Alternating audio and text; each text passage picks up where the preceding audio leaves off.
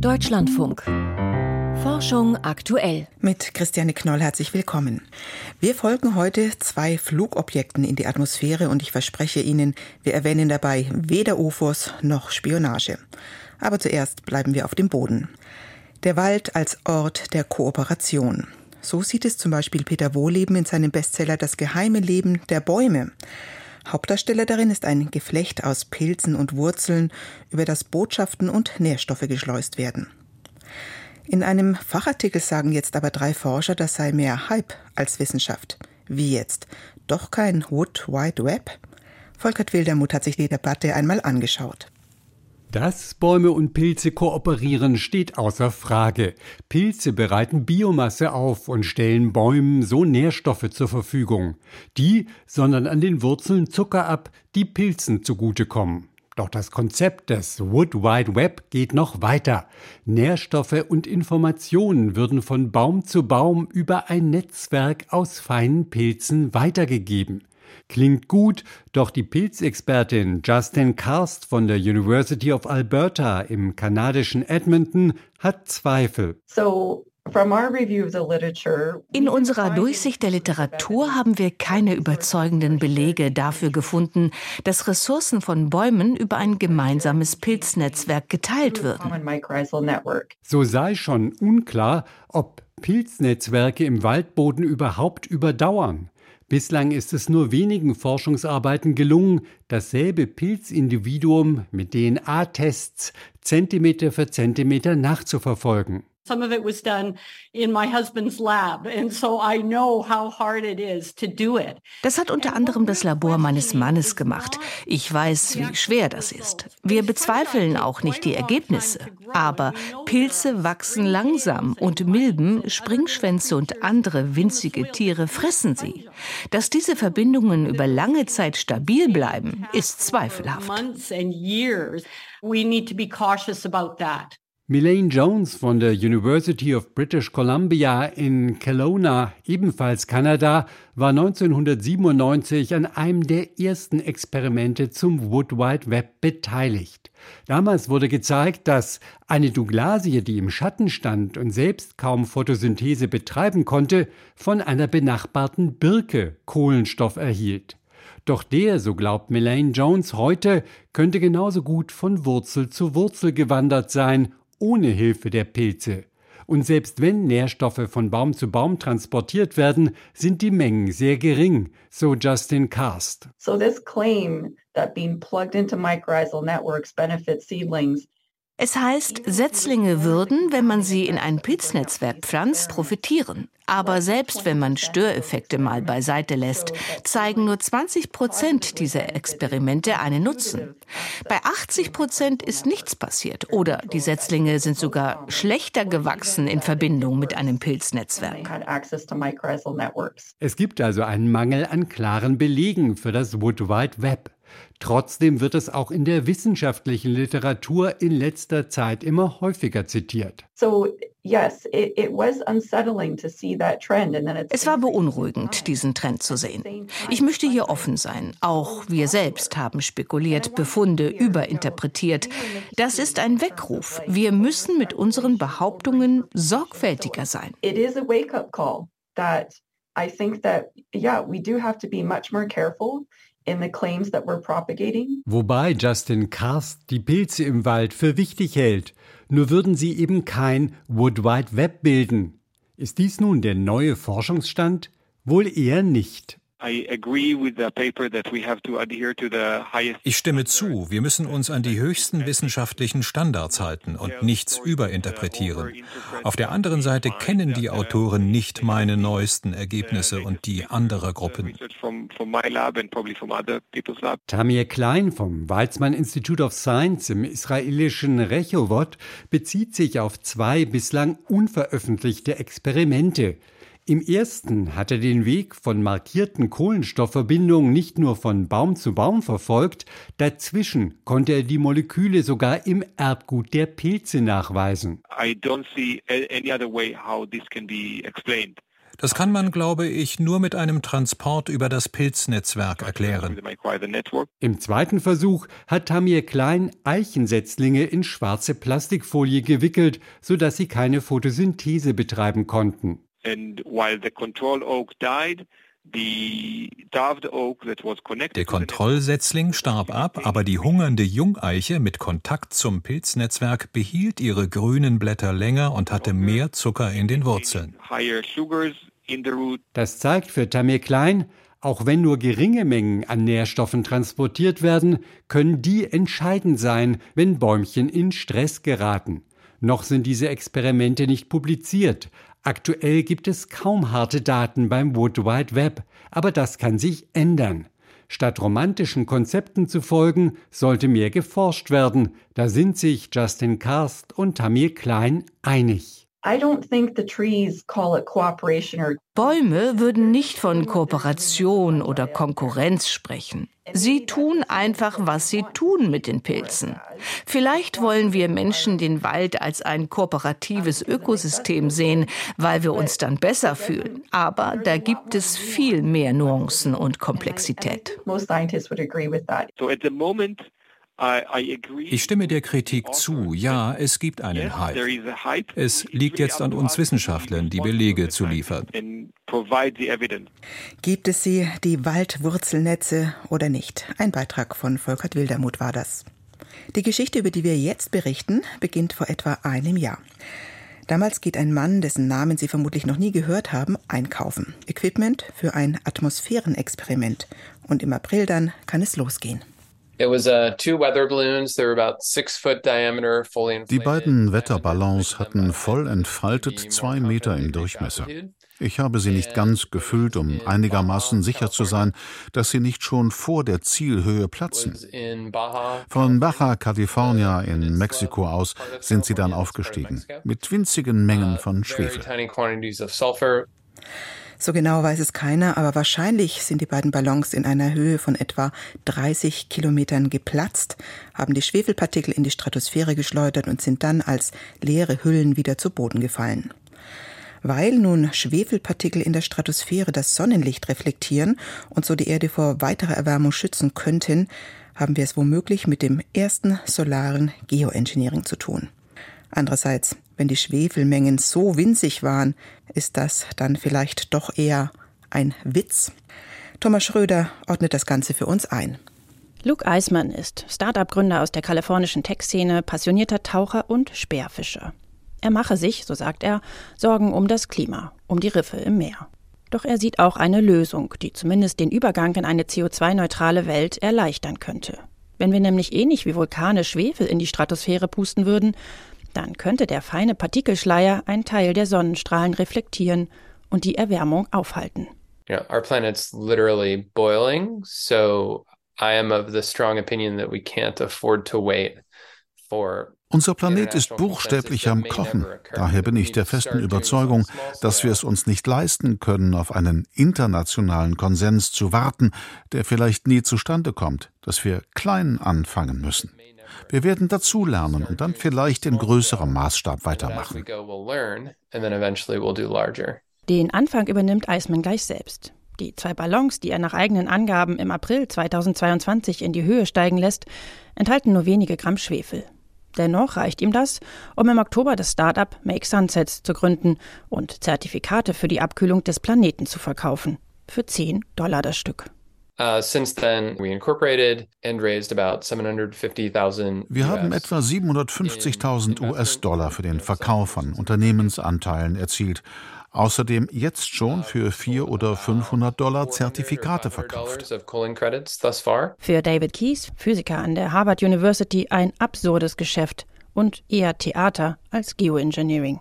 Luke Eisman in Making Sunsets has put less sulfur in the atmosphere. Durch die beiden Ballons wurde weniger Schwefel ausgebracht, als ich durch den Kauf eines einzigen transatlantischen Flugtickets verursachen würde. Flugzeuge fliegen ja in der Stratosphäre und Flugzeugtreibstoff enthält immer etwas Schwefel. Wenn ich also jetzt sagen würde, ich kaufe ein Flugticket mit der Absicht, Geoengineering zu betreiben, dann zeigt das, wie lächerlich das Ganze ist. Die Kontraste könnten kaum größer sein. Hier der Physiker David Keyes, der sich seit über einem Jahrzehnt mit dem solaren Geoengineering in der Stratosphäre beschäftigt und dort der Selfmade Man des Silicon Valleys und Atmosphären-Autodidakt. Doch während Keyes und seine Kollegen bereits am Widerstand von indigenen Gruppen und Umweltverbänden scheiterten, als sie nur ihre Instrumente erproben wollten, hat Eisman Fakten geschaffen. Physikalisch mag das lächerlich und irrelevant sein, in sozialer Hinsicht vielleicht nicht. Part of ich mache das auch, um diese Diskussion voranzubringen. Denn was passieren wird, ist, dass seriöse Wissenschaftler jetzt zu ihren Geldgebern sagen können, sehen Sie, wir haben Ihnen gesagt, dass wir mehr Geld brauchen. Wenn wir das nicht weiter erforschen, wird es noch mehr Verrückte geben, die das einfach selbst machen. Hat Eismann also den Verrückten, den Bad Guy für die Wissenschaft, für die Good Cops gespielt? Tatsächlich ist die Gefahr, dass einzelne Personen oder Staaten einfach mit dem solaren Geoengineering anfangen könnten, ohne dass die Auswirkungen und Folgen ausreichend erforscht und diskutiert wurden, das zentrale Argument für mehr Forschungsgelder und Programme. In den USA etwa forderte die National Academy of Science, Engineering and Medicine bereits vor knapp zwei Jahren ein Forschungsprogramm zum solaren Geoengineering und seit Herbst letzten Jahres wird im Weißen Haus an einem Fünfjahresplan zum Thema gearbeitet. Das sei gut, meint Harvard-Experte David Keith. Noch wichtiger aber sei es, die Debatte breiter und in verschiedenen Ländern zu führen. The community of researchers who done most of the analysis of the effectiveness and impacts of solar geoengineering is relatively small. Die Community, die am meisten zur Wirksamkeit und zu den Folgen des solaren Geoengineerings geforscht hat, ist relativ klein. Dadurch besteht die Gefahr von Gruppendenken und deswegen ist es auch zu früh, um eine Entscheidung für oder gegen den Einsatz von solarem Geoengineering zu treffen. Es gibt schon sehr viel Wissenschaft und wir brauchen jetzt einfach viel mehr unterschiedliche Menschen, die auf diese Wissenschaft schauen und versuchen herauszufinden, ob Leute wie ich in ihren Einschätzungen zu selbstsicher waren oder falsch liegen. In gewisser Weise passiere das schon, sagt Kies. Im letzten Jahr seien 350 Paper aus 57 Ländern zum Thema veröffentlicht worden. Es gibt zudem mittlerweile staatlich geförderte Forschung auch in Ländern wie Argentinien oder Indonesien. Ob das Start-up Make Sunsets diese Entwicklung nun voranbringe, bleibt abzuwarten. Die mexikanische Regierung jedenfalls gab jetzt bekannt, dass sie künftig alle Techniken zum solaren Geoengineering auf ihrem Staatsgebiet verbieten lassen wolle. Kein wie auch immer gestalteter Versuch mehr, Schwefel in die Atmosphäre zu pusten über Mexiko. Aber Make Sunsets hat auch schon angekündigt, dann eben nach Kalifornien auszuweichen. Und wenn die Behörden ihnen dort auch Steine in den Weg legen, dann eben aufs Meer. Dass das Unternehmen den Schleier über die Erde legen wird und sie damit wahlweise rettet oder vernichtet, halten wir jetzt für nicht sehr wahrscheinlich. Relevant ist der Fall aber aus einem anderen Grund. Und über den habe ich mit dem Nachhaltigkeitsforscher Stefan Schäfer vom RIFS in Potsdam gesprochen. Herr Schäfer, bevor wir da jetzt tiefer einsteigen, können Sie mal ganz kurz umreißen, wie mächtig das solare Geoengineering werden könnte und was man dafür tun müsste? Also was man sich vorstellt, ist, dass man äh, eine gewisse Menge reflektierender Partikel in die Stratosphäre einbringt, die dort dann eine Zeit lang einfallendes Sonnenlicht von der Erde wegreflektieren würden. Da äh, diese Partikel allerdings auch wieder aus der Atmosphäre ausfallen, müsste man das eigentlich konstant erneuern. Also man müsste äh, diesen, ja, sozusagen diesen, diesen Schirm, diesen Schirm reflektierender Partikel stetig erneuern. Ist es für Sie vorstellbar, dass ein solches Startup wie Make Sunsets so etwas einfach machen könnte, also nennenswerte Mengen an Schwefeldioxid in die obere Atmosphäre bringen könnte? Also, dass ein einzelnes Start-up ohne äh, staatliche Unterstützung die globale Durchschnittstemperatur tatsächlich verändern könnte, halte ich für sehr unwahrscheinlich. Was ich für wahrscheinlich halte, ist, dass das Ganze zu einer unternehmerischen Praxis wird, über die man eigene Emissionen offsetten kann, also neutralisieren kann, kompensieren kann, indem man beispielsweise Zertifikate kauft. Genau, das haben Sie ja auch schon gemacht. Ne? Sie bieten äh, Zertifikate an. Damit docken Sie an an eine Praxis, die eben anderweitig schon üblich ist. Ist das vielleicht das Relevante? Ich denke, das ist ein ganz relevanter Aspekt dieser Diskussion. Hier wird angedockt an bestehende Logiken. Einerseits eine Logik äh, ja, des globalen Umweltmanagements, mag man sagen, also wo es darum geht, ein, ja, ein planetares System wie das Klima über bestimmte Maßnahmen zu beeinflussen. Das äh, nichts anderes ist ja auch die Politik der globalen Emissionsreduktion. Also da passt schlicht so etwas wie ja das Einbringen von reflektierenden Partikeln oder so etwas passt in diese Logik. Und andererseits dockt man an an eine ökonomische Logik, bei der es darum geht, dass man die CO2-Emissionen, die aus bestimmten Aktivitäten resultieren, darüber kompensieren kann, dass man Zertifikate kauft, die es einem ermöglichen, ja, diese äh, CO2-Emissionen quasi aufzusetzen.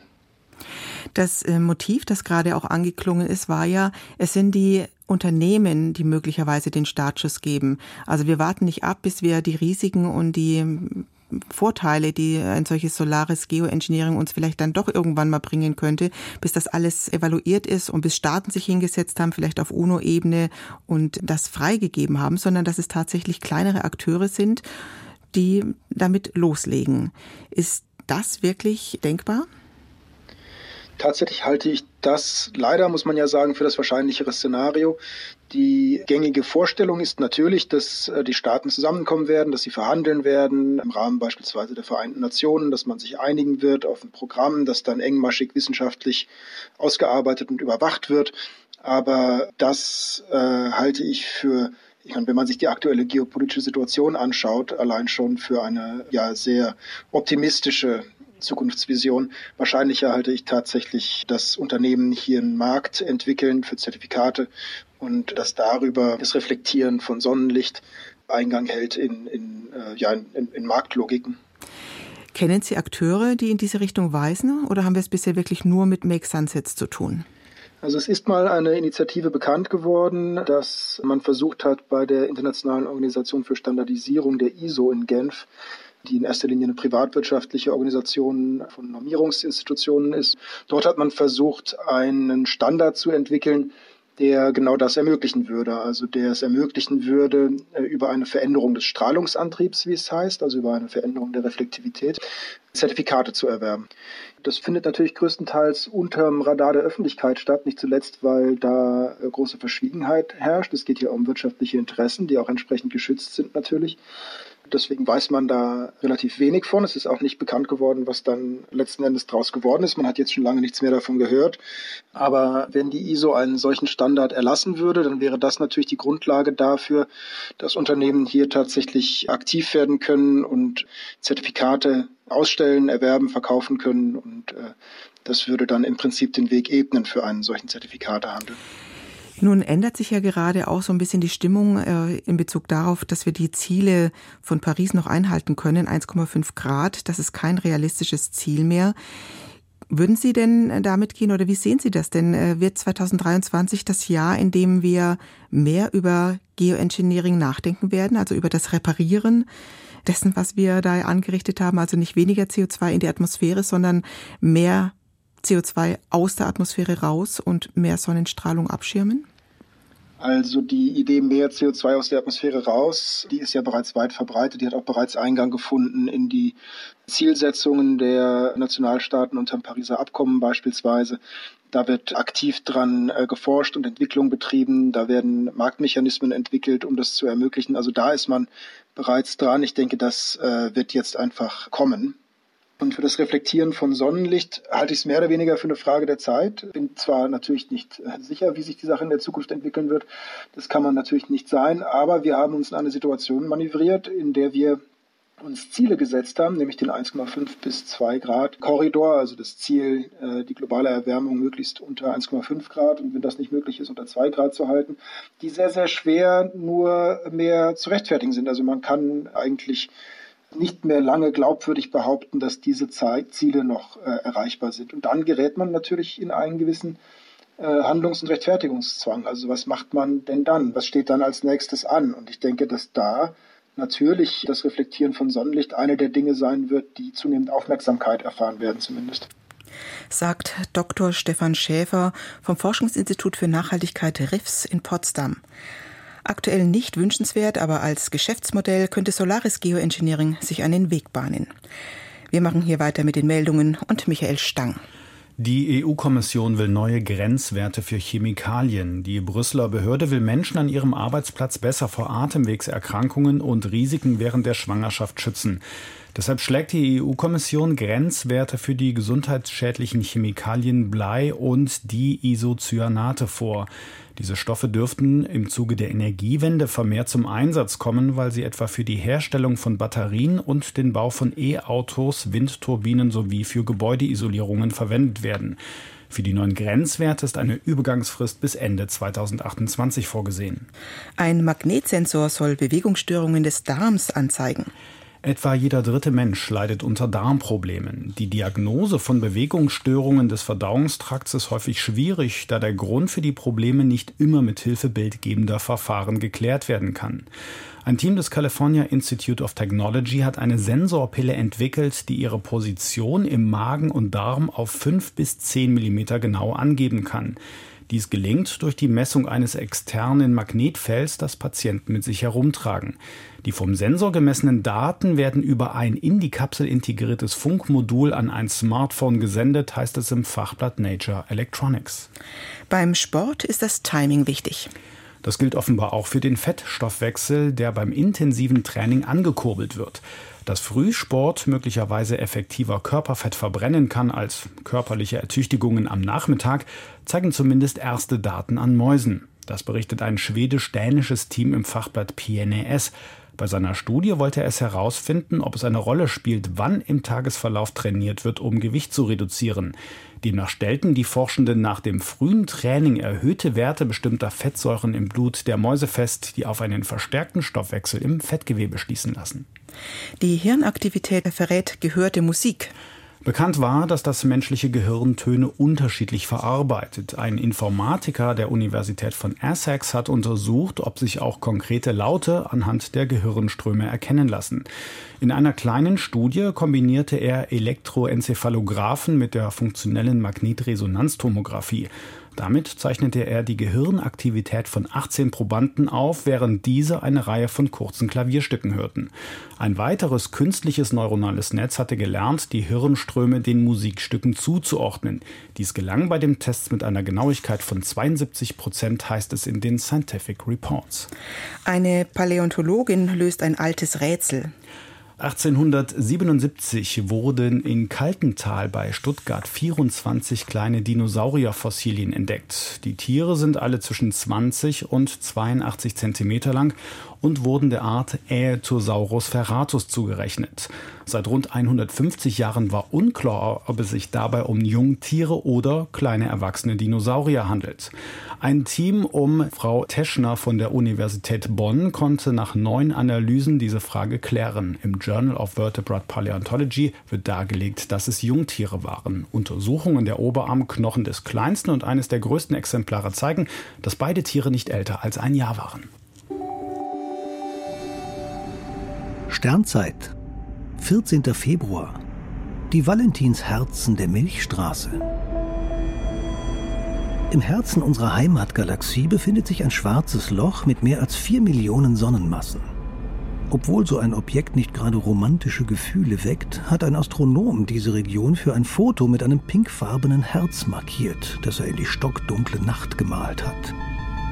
Julien Girard von der Europäischen Südsternwarte in Chile hat eine Aufnahme des Milchstraßenzentrums 25 Sekunden lang belichtet. Währenddessen zeichnete er mit der kleinen Taschenlampe an seinem Schlüsselbund ein großes Herz. So zeigt das kuriose Foto ein buntes Lichtherz vor dem gewaltigen dunklen galaktischen Herz.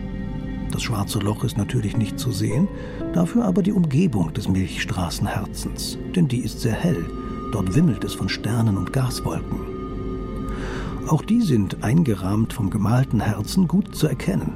Dunkle Wolken, die sich als Silhouette vor dem hellen Hintergrund abzeichnen, enthalten viel Staub.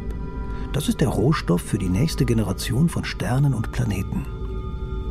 Auf dem Herzfoto aus Chile ist nicht nur das schillernde Band der Milchstraße zu sehen, sondern auch das schwächere Leuchten des Zodiakallichts.